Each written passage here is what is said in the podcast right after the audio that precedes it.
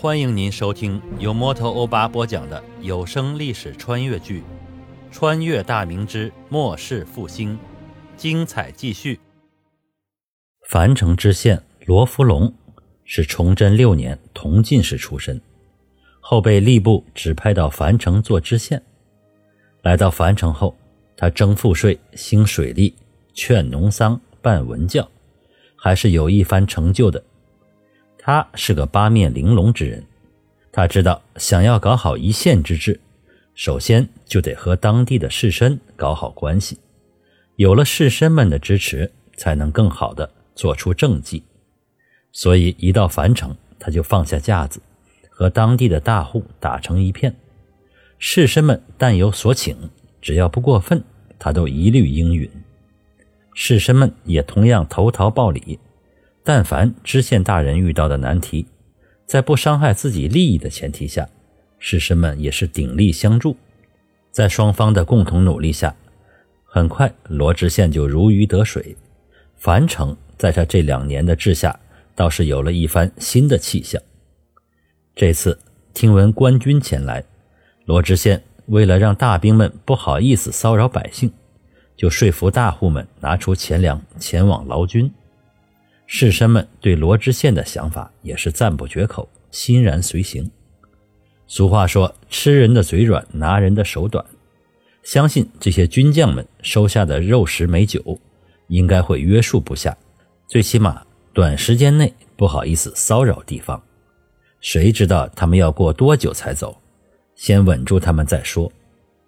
这天，罗福龙刚刚上衙，就听到衙役说一群武将前来拜访。他微感诧异，这群大老粗难道是因为前几天的劳军前来回访的吗？不可能啊！这群粗汉应该不懂礼尚往来，难道是劳军的酒肉吃完了又来索要？嗯，一定是这样。这群粗鄙之人真是贪婪之极呀！这才几天又来索要，那不行，不能让他们觉得这是本县应该之举。如果吃完了就来要，那些士绅们不得跟我翻脸吗？绝对不能答应。但也不能和这军军汉们翻脸，人家手里可是有刀的。罗福龙对官军的军纪早有耳闻，如果和他们硬翻起脸来，这帮粗汉恼羞成怒之下，天知道他们会干出什么事儿来。看看他们这次怎么说吧，先敷衍过去。想到这里。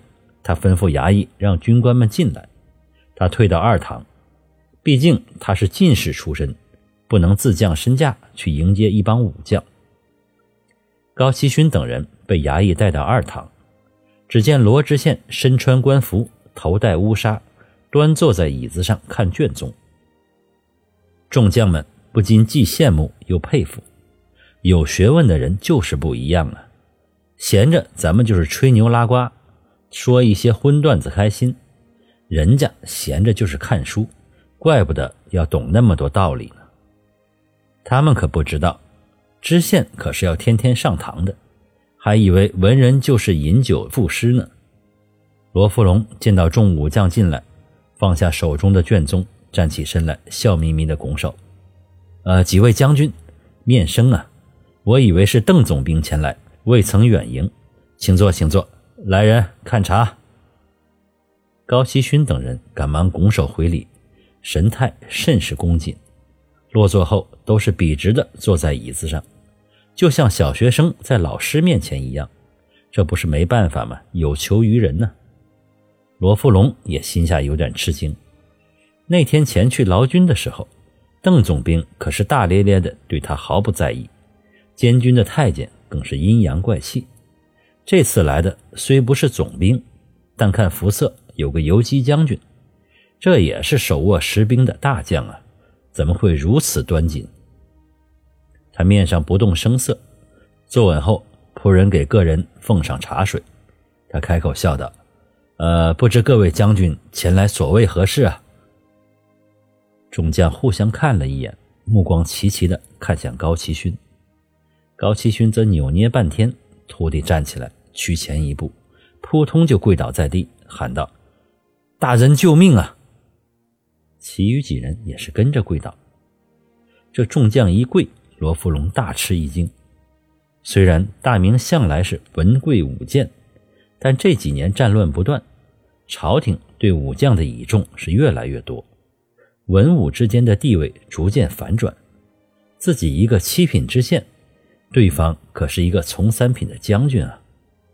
他慌忙起身扶起高奇勋等人，口中连连说道：“啊，诸位将军，快快请起，这使不得，使不得啊！”高奇勋等顺势起身。罗福龙招呼他们赶紧坐下，随后问道：“众位将军为何行此大礼，还要本官救命？这这从何说起啊？”高希勋把昨晚发生的事儿一五一十的说了出来，并着重讲述邓启是如何长期克扣军饷、苛待士兵，刘云中如何跋扈，如何与其沆瀣一气，添油加醋的讲完，端起茶水一饮而尽。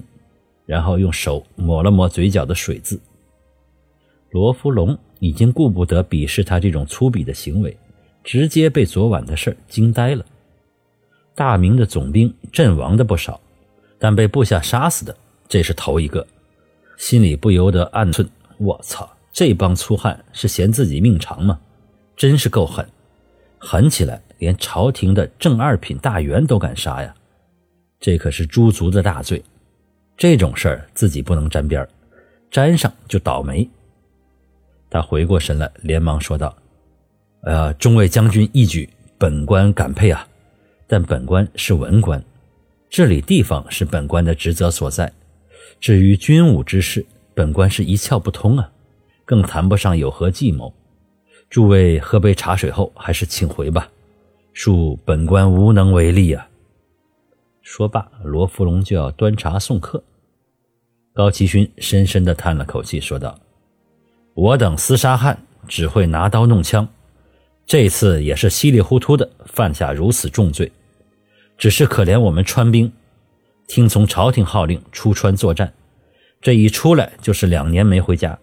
平日里饥一顿饱一顿，从山西杀到陕西，又从陕西杀到河南，又从河南杀到湖广。”八千兄弟呀，最后只剩下六千，多少人尸骨无存，拖欠银饷更是家常便饭，更碰上个连拖欠都要克扣的总兵，唉，我等身为朝廷将官，心里尚存忠义之心，可下面的弟兄们已是人心思变，没有我等压制，这次恐怕就要从贼了。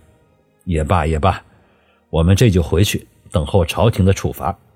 就怕手下的兄弟们闹僵起来，我等约束不住，到时候樊城的百姓可遭殃啊！说罢，便要起身招呼其余众将回营。罗福龙一听，心里一下子毛了，这群粗汉简直就是赤裸裸的威胁！什么约束不住手下，是你们不想约束吧？可这事儿就怕万一呀，万一局面真的失控。这些兵成了乱兵，那造成的后果可比刘贼还要厉害。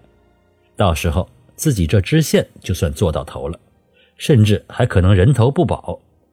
不行，不能让这群粗汉回营，想办法稳住他们再说。罗福龙急忙站起，开口说道：“呃，诸位留步，我有办法了。”众将官们闻言大喜。高启勋笑道：“哎，我就说嘛。”还是有学问的人聪明啊！大人有何妙计，我等无不听从。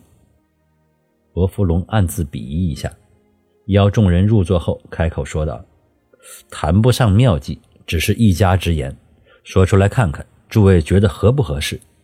此事非同小可，一位镇守一方的大将和皇上派来的监军一同被杀，这无异于造反呢。如今之计，只有推出为首之人给朝廷。”才能掩住众口，众位才能得以脱罪。众位就说被部下绑缚在营内，无力阻止，但并未参与。现在已是死无对证，朝廷也很难查出真相。只要有人顶罪，朝廷就有了说辞。到时顶多落个御下不严、失察之罪，但性命却是保得住。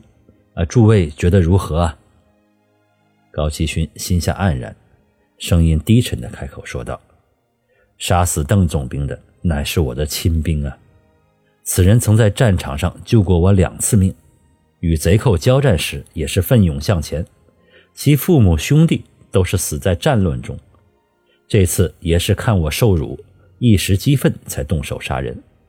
如果我把他交给朝廷，那我高某人真成了不义之人，以后哪还有脸在军中厮混呢？各位听友，大家好，主播最近正在参加有声书评选，需要您的助力，您只需要动动手指，帮忙点赞、评论、订阅、转发。欧巴在此真诚的感谢每一位听友，谢谢您。